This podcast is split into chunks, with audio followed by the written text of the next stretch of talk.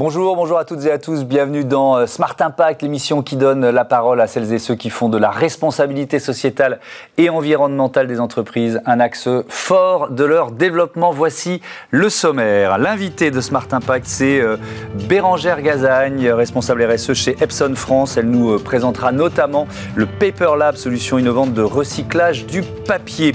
Notre débat portera sur les entreprises à mission. Un an après le premier confinement et quelques jours après l'éviction du PDG de euh, Danone. On fera le bilan de la loi Pacte. L'élan des raisons d'être est-il menacé Réponse tout à l'heure. Et puis dans Smart Ideas, vous découvrirez UBAC. UBAC, c'est une marque de basket en laine recyclée. Voilà pour les titres. On a 30 minutes pour les développer. C'est Smart Impact.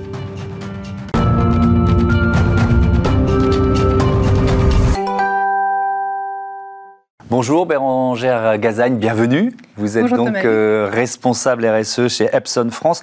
Et je vais commencer tout de suite par la dernière innovation. Vous allez déployer en France, ça existe déjà et c'est déjà proposé dans d'autres pays, euh, une innovation en matière de recyclage. Ce Paper Lab, de quoi s'agit-il? Alors, le Paper Lab, c'est effectivement euh, quelque chose de tout nouveau chez Epson et tout nouveau tout court. C'est une machine qui permet de recycler du papier directement au bureau, donc sur site, à partir euh, des différents euh, documents que, vous avez dans une entreprise. Mhm. Vous mettez le papier usagé dans la machine, qui défibre, qui détruit de façon extrêmement sécurisée euh, tous ces documents-là, et qui, à l'issue du, processus de reformation de la fibre, vous produit une feuille de papier que vous pouvez à nouveau utiliser. Donc, il est déjà installé dans des entreprises dans, dans, pas mal de pays dans le monde, ce Paper Lab? En effet, par exemple, au Japon, euh, des collectivités locales, notamment, euh, disposent du Paper Lab et s'en servent, par exemple, pour refabriquer des formulaires administratifs. Alors, ça, permet quelles économies? Par exemple, est-ce qu'il est n'est pas trop gourmand en eau? Parce qu'il faut recréer euh, du, papier quand même. Alors, justement, c'est là l'un des gros atouts du Paper Lab puisque c'est un procédé dit à fibre sèche, mhm. c'est-à-dire que vous n'avez besoin que d'un fond d'humidité pour faire fonctionner la machine.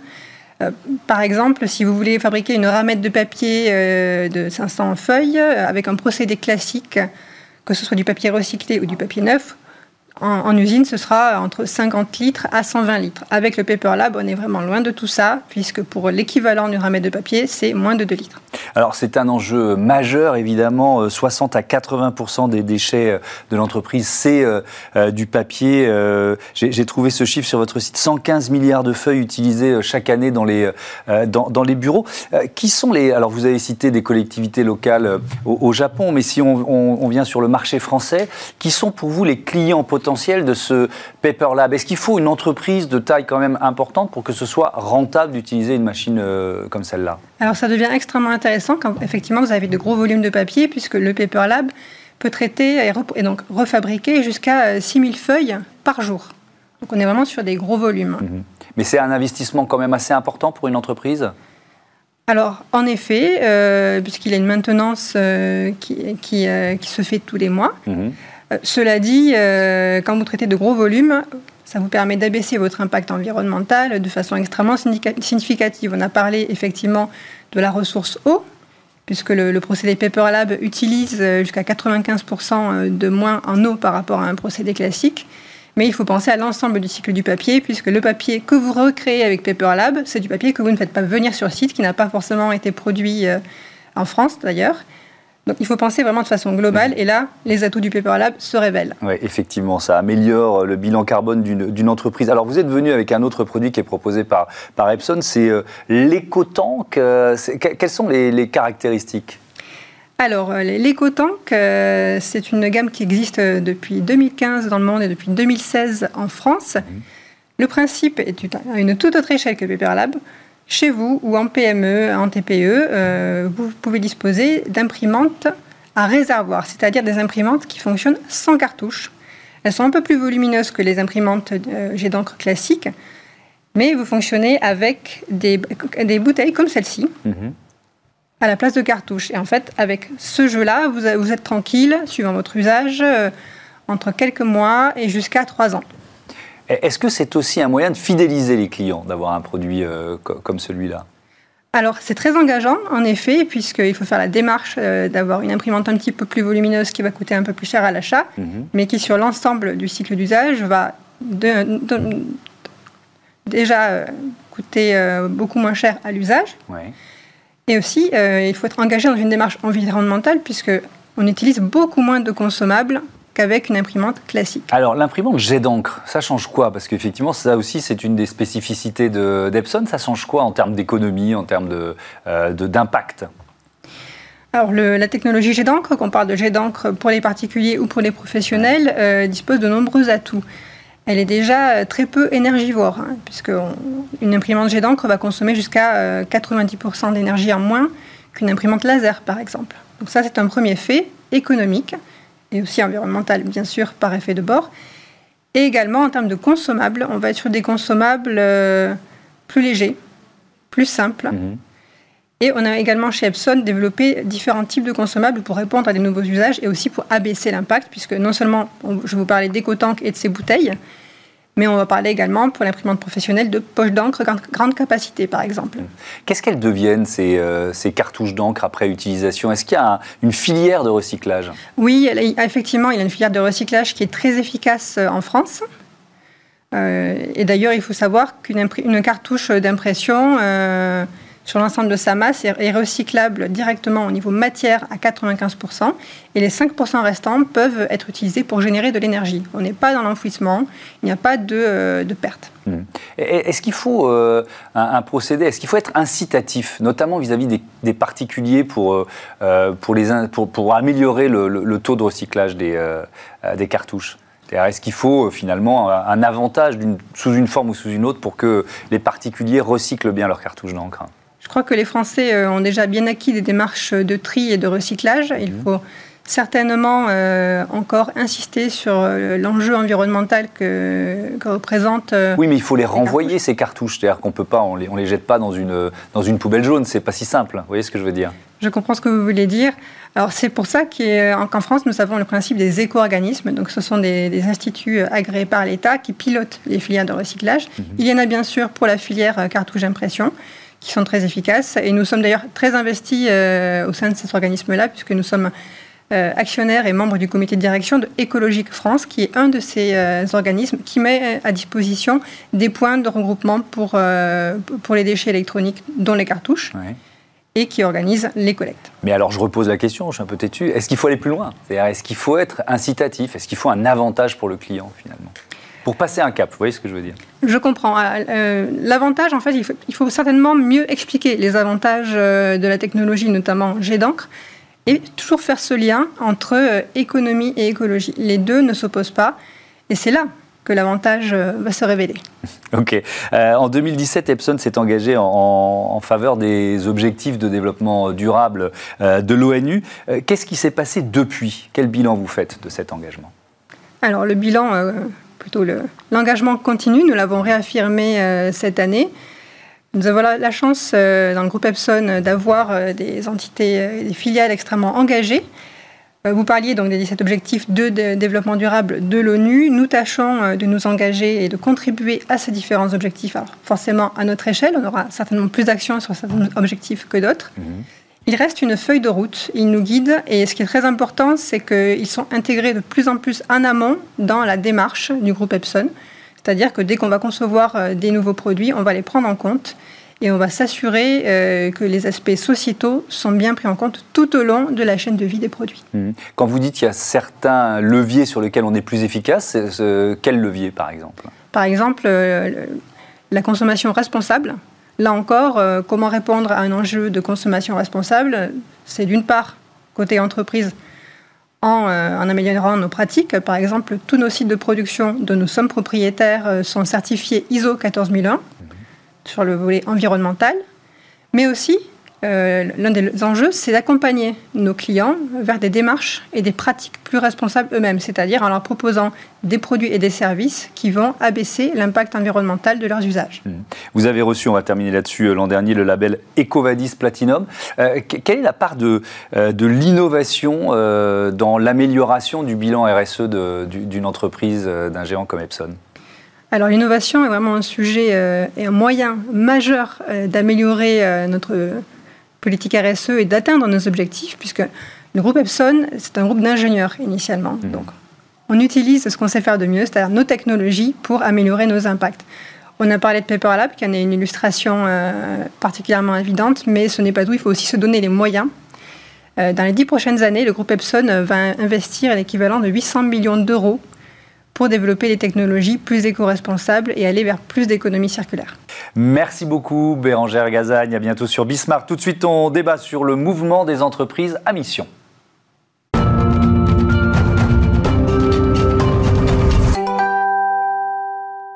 La crise Covid freine-t-elle le mouvement des entreprises euh, à mission? Comment interpréter l'éviction d'Emmanuel Faber, le PDG de euh, Danone? On en débat tout de suite avec Arnaud Gangloff. Bonjour. Bonjour. Bienvenue, vous êtes le président de Key Partners. Et puis avec nous euh, en visioconférence, Anne Mollet, directrice générale de la communauté des entreprises à mission. Bonjour Anne Mollet, bienvenue. Est-ce que vous m'entendez bien? Bonjour, je vous entends très bien. Bon, la liaison est bonne, c'est super. Je commence par euh, un constat euh, fait justement par la communauté des entreprises à mission et cet observatoire. Euh, chiffre fin 2020, 88 sociétés à mission en France, 34% de PME de moins de 50 salariés, 79% de ces entreprises qui relèvent du secteur des services et 62% en Ile-de-France. Alors il y a une surreprésentation francilienne, Anne Mollet. Est-ce que c'est lié, alors je ne sais pas, à la domiciliation des sièges sociaux, à un manque de pédagogie euh, euh, de la loi Pacte. Comment vous l'exprimez, vous l'expliquez ça? Alors tout d'abord, la loi Pacte a été promulguée euh, en mai 2019 et le décret d'application portant sur la société à mission date de janvier 2020. Donc nous avons à peine un an de recul sur la question. Mmh. Et donc par rapport à vos, les chiffres, aux chiffres que vous avez mentionnés, je peux vous en donner les plus actualisés possibles et euh, qui montre bien euh, la dynamique à l'œuvre en matière de société à mission. Donc le nombre de sociétés à mission a été multiplié par 3 en 6 mois et aujourd'hui, à mi-mars, nous comptons près de 150 sociétés à mission. Donc c'est le, premier chiffre que je voulais vous donner. Donc euh, la dynamique se confirme bien 2020, en 2021, en début 2021. Et alors je reviens sur la surreprésentation francilienne. Est-ce que vous avez une explication quand même? Vous, l'avez mentionné, effectivement, euh, les sièges sociaux sont pour beaucoup en, euh, en Ile-de-France, mais pour autant, ce qu'on peut voir aussi, c'est que les sociétés à mission sont présentes dans 11 des 13 régions métropolitaines. Donc là encore, on voit une bonne représentation des régions, mais qui va s'amplifier avec le temps. Euh, Arnaud Gangloff, euh, dans, ce chiffre-là que je retiens à l'instant, il vient de nous donner Anne Mollet, 150 entreprises à mission aujourd'hui, x3 en 6 mois, ça répond tout de suite à une partie euh, de la question de notre débat. La crise Covid, ça n'a pas freiné Non, je pense non seulement ça n'a pas freiné, mais ça a accéléré. Euh, je pense que un moment de prise de conscience, quoi. Oui, je pense qu'il y a une question de prise de conscience. c'est un mouvement qui est, qui est irréversible. Euh, et à la limite, peu importe euh, d'où vient cette, d'où vient cette, cette tension vertueuse, je dirais. Mm. ça peut venir des consommateurs. C'est pas forcément d'ailleurs toujours les plus rapides. Ça vient de la société dans son ensemble, avec toute forme d'influenceurs. ça peut venir du citoyen mm-hmm. dans, le, dans ses attentes. Et puis ça vient aussi des collaborateurs. À la limite, peu importe, tous ces acteurs font que cette prise de conscience, elle est de plus en plus grande et que la, loi Pacte euh, et euh, la notion de société euh, à mission a, ouvert une voie, a proposé un, véhicule pour le chef d'entreprise mhm. pour, pour ancrer ce, changement qui est encore une fois, de mon point de vue, irréversible. Alors, vous l'avez fait dans votre conseil, dans votre cabinet de conseil en stratégie. C'est l'un des premiers, voire le premier dans ce secteur à s'être déclaré entreprise à mission? Oui, on est, on est le premier cabinet de, direction générale qui a fait ce, ce passage-là parle sous le contrôle de Anne. Je crois qu'on est la troisième société à être passée. Euh, entreprise à mission. On était prêt. C'est vrai qu'on a attendu un peu les décrets d'application. Euh, oui, c'est un passage important parce que c'est euh, c'est un signe d'authenticité. Je pense qu'on peut pas donner des conseils quand on fait pas le travail soi-même. Hmm. Euh, voilà, donc on, des fois on peut reprocher aux consultants de donner des conseils et pas toujours savoir. Nous, on a fait le choix de dire on va le faire chez nous. On va on, va se on va créer cette capacité d'interpellation de notre de nos équipes, de nos hmm. associés, pour être capable d'être crédible, légitime et créer les situations de confiance avec nos clients. Alors, je vais poser la même question à, à, tous les deux. Je reviens sur ce, ce chiffre 79% des entreprises à mission qui qui relèvent du secteur des services. C'est le cas de, de Key Partner. C'est plus facile dans, dans, ce secteur, Arnaud? Bah, C'est plus facile dans le sens où nombre de solutions sont peut-être plus faciles à imaginer dans le champ des, des services que dans le monde industriel, sur lequel il y a des ruptures technologiques qui sont en cours, mais qu'il faut être capable d'installer petit à petit. Je pense que la, la, culture du, du service, c'est aussi la culture du client. Donc on est très à l'écoute de, euh, des attentes, des besoins de ses clients. Et euh, ce sentiment de, responsabilité, de capacité à créer une économie euh, plus souhaitable, c'est quelque chose qu'on ressent fortement auprès de nos clients. Donc ça ne m'étonne pas que le monde des services ait, démarré peut-être un peu plus vite que d'autres. J'ai aucun doute sur le fait que ça, se déplacera et ça s'étendra à tous les secteurs d'activité. Alors justement, Anne Mollet, puisque vous avez des chiffres encore plus récents que les miens, est-ce que cette tendance, elle est en train de se, petit à petit de, de, de se modifier, de changer? Oui, tout à fait. Effectivement, les services, comme l'a dit Arnaud, euh, ont été les premiers à, se lancer euh, et avec euh, en premier lieu donc le, monde du conseil, hein, pour les raisons qu'évoquait Arnaud.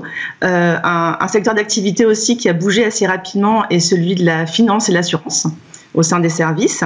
Et ce qu'on peut observer en ce début d'année 2021, c'est euh, plus d'entreprises euh, qui relèvent du secteur industriel, notamment je pense à l'industrie textile. Ben, vous avez entendu que Aigle était passé société à mission, aussi les travaux publics qui arrivent, donc avec notamment euh, le groupe Cheval, donc 650 personnes dans la Drôme. Donc là, ça répond à votre question sur Île-de-France région. Mmh. Et on voit aussi un, peu, un peu tous les secteurs se, commencer à se structurer, comme notamment la, tout le secteur de la santé et du médico-social, où euh, on va voir en 2021 aussi pas mal d'entreprises passer société à mission. Euh, euh, on, voit aussi les cosmétiques qui bougent beaucoup, et donc on, sent bien qu'il y a un effet boule de neige et, et une entreprise en peut embarquer tout son écosystème, à la fois son secteur d'activité, mais aussi la chaîne, la chaîne fournisseur-client. Oui, parce qu'il faut être en cohérence, donc forcément on s'adresse à, à, ses fournisseurs, à ses sous-traitants pour qu'ils euh, soient en, lien et en cohérence avec le, le, projet. Euh, à, quel point ça, Anne, à quel point ça transforme une entreprise, la structure, euh, la gouvernance, le management d'une entreprise de se déclarer société à mission? Oui, effectivement, une société à mission, c'est vraiment un, modèle d'entreprise qui donc inscrit dans ses statuts une raison d'être et euh, des objectifs sociaux et environnementaux qu'elle décide de prendre pour les années à venir. Et en fait, ça rassemble effectivement les entreprises qui s'engagent sur un chemin de transformation plus contributif au bien commun. Et cette mission va vraiment servir de boussole à l'ensemble de l'entreprise sur un temps long. Et, euh, et ce qui reflète aussi la singularité de l'entreprise, c'est qu'effectivement, c'est elle qui choisit ses combats. Donc, en fait, la, transformation de l'entreprise démarre euh, dès l'amont, dès le travail en fait, de formulation de la mission, qui va devenir donc la boussole de l'entreprise pour une durée de globalement 5 à 7 ans. Parce que si, la, si cette démarche de société à mission est dans tous les cas impulsée par le dirigeant, elle est portée par les collaborateurs. Et donc, le dirigeant doit embarquer ses collaborateurs dans, cette démarche, qui est un processus euh, exigeant, qui peut être long. On met entre 6 mois et 24 mois pour passer société à mission, selon la taille de l'entreprise, le secteur d'activité. Et, euh, c'est ce qui permet aussi de, clarifier le projet d'entreprise. Et donc, le, dirigeant d'entreprise et la direction d'entreprise impliquent très tôt les collaborateurs. C'est ce qu'on voit en fait dans les premiers retours d'expérience, mais aussi les actionnaires et les parties prenantes externes. Et après le changement statutaire, là, on n'est plus dans l'intention, on n'est plus dans l'incantatoire, on est bien dans l'engagement. Et donc la mission contient bien cette euh, notion d'engagement mmh. avec et qui devient juridiquement opposable et avec un double contrôle, euh, double contrôle pris par euh, que, que, sont donc la gouvernance de la mission avec le comité de mission. Et là aussi, ce qui est intéressant, c'est que dans le retour d'expérience, quatre sociétés à mission sur cinq ont intégré au moins une partie prenante externe dans la gouvernance de la mission. Donc là, Arnaud pourra y revenir, mais c'est un point extrêmement important. Mhm. Et le deuxième organe de contrôle, c'est l'organisme tiers indépendant qui vient vérifier la bonne exécution des objectifs. Alors justement, Arnaud Gangloff, pourquoi c'est important d'avoir éventuellement un, représentant, un intervenant extérieur? Nous, on a fait le choix d'avoir un représentant de l'ensemble de nos parties prenantes dans notre comité de mission. Donc, mhm. euh, je pense que c'est important pour, euh, pour décaler un petit peu le débat par rapport à l'actionnaire. Euh, classiquement, une entreprise, elle est responsable vis-à-vis de son, son actionnaire. On, pourra y on va parler de Danone. Hein. Il nous reste un peu plus de deux minutes, donc il faut y aller vite. Voilà, si, sur ce point-là, c'est important d'avoir cette idée que dans la responsabilité, qu'elle soit environnementale ou sociétale, mhm. on s'adresse à l'ensemble de nos, de nos écosystèmes, l'ensemble des gens avec qui on travaille. C'est nos collaborateurs, c'est nos clients, c'est nos fournisseurs, c'est le monde des ONG, c'est le monde de l'académique. Mhm. En tout cas, nous, on a un représentant de chacune de ces parties prenantes dans notre comité de mission. Mais je voudrais rebondir alors sur ce que vient de dire euh, Anne Mollet sur le temps long. Est-ce que c'est pas l'une des explications de l'éviction d'Emmanuel Faber. Le, temps long de, cette démarche de société à mission, et puis une forme d'impatience de certains des actionnaires. Arnaud Je pense que, je pense que non. Euh, je pense que non, euh, parce que le temps long ne, ne, ne, fait, ne nous interdit pas de, de, réfléchir à ce que l'on fait aujourd'hui. Je pense qu'il y a une idée importante dans ces sujets de développement durable, c'est de penser aujourd'hui dans la perspective de ce qu'on veut faire sur la durée mais ne pas penser, partir du principe qu'on ne peut pas se poser la question de ce que l'on fait aujourd'hui. Mhm. D'accord? C'est des approches par les externalités négatives, par exemple. Il me semble que la question de la mesure est un des sujets majeurs à venir. Euh, donner de la valeur à l'extra-financier. Donner de la valeur à l'extra-financier, mhm. mesurer les choses autrement, pour montrer justement ce lien qu'il y a entre le court terme et le long terme. Je pense que euh, l'éviction d'Emmanuel de, Faber n'a pas grand-chose à voir avec ça. Je vous rappelle que 99% de son Assemblée générale avait validé le passage entreprise à mission, et donc avait, finalement avait adhéré à sa projection. Oui, il y a des critiques sur sa gouvernance un peu trop personnelle. Alors ça, ça peut être ça, ça peut être une des explications. En tout cas, je pense qu'on est sur une question classique de gouvernance d'entreprise où à un moment donné, euh, un conseil d'administration a, euh, avec son PDG, voire son directeur général, un certain nombre de, mm. de, points à faire valoir. Je crois qu'il ne faut pas mélanger ça avec la notion d'entreprise à mission. Et d'ailleurs, son successeur s'est empressé de, soutenir cette, cette initiative. Euh, je, je, vous donne la parole pour conclure, Anne Mollet. c'est pas un coup d'arrêt pour vous Parce qu'il était quand même devenu un symbole, Emmanuel Faber. Oui, mais globalement, il est quand même plus, euh, difficile de remettre en cause une mission que, qu'un dirigeant. Et, euh, et, on est bien sur la question de la protection aussi de, des entre, enfin, de domaine de l'entreprise à mission. Et donc, ça va être intéressant de voir ce qui va se passer lors de la prochaine Assemblée générale, donc du 29 avril. Donc, euh, sur laquelle on a deux options globalement. C'est soit la direction, effectivement, choisit de ne pas remettre en cause la société à mission, ce qui semble se profiler, hein, c'est vraiment le cas. Et donc, dans, dans, ces conditions, les deux organes de contrôle, donc, sont le comité de mission, et là encore, le président de comité de mission a annoncé qu'il ne démissionnait pas pour l'instant, qu'il attendait l'Assemblée générale. Donc, euh, les deux organes de contrôle, donc comité de mission et euh, après, bon, l'OTI, vont voir justement la compatibilité entre le nouveau plan stratégique et la mission. Et si, effectivement, si ces organes euh, considèrent que les nouvelles orientations stratégiques ne sont plus conformes à la mission, alors le groupe pourrait perdre sa qualité de société à mission. ça, c'est la première option. et la deuxième Il faut que je vous interrompe, pardon, parce qu'on n'a plus le temps, ah. mais euh, merci beaucoup euh, d'avoir euh, témoigné, d'être venu débattre sur ce thème-là. On aura l'occasion d'en reparler forcément et, de vous redonner la parole. Merci à, tous les deux. Tout de suite, c'est Smart IDs et on chose des baskets en laine recyclée. C'est parti. Smart IDs avec BNP Paribas. Découvrez des entreprises à impact positif.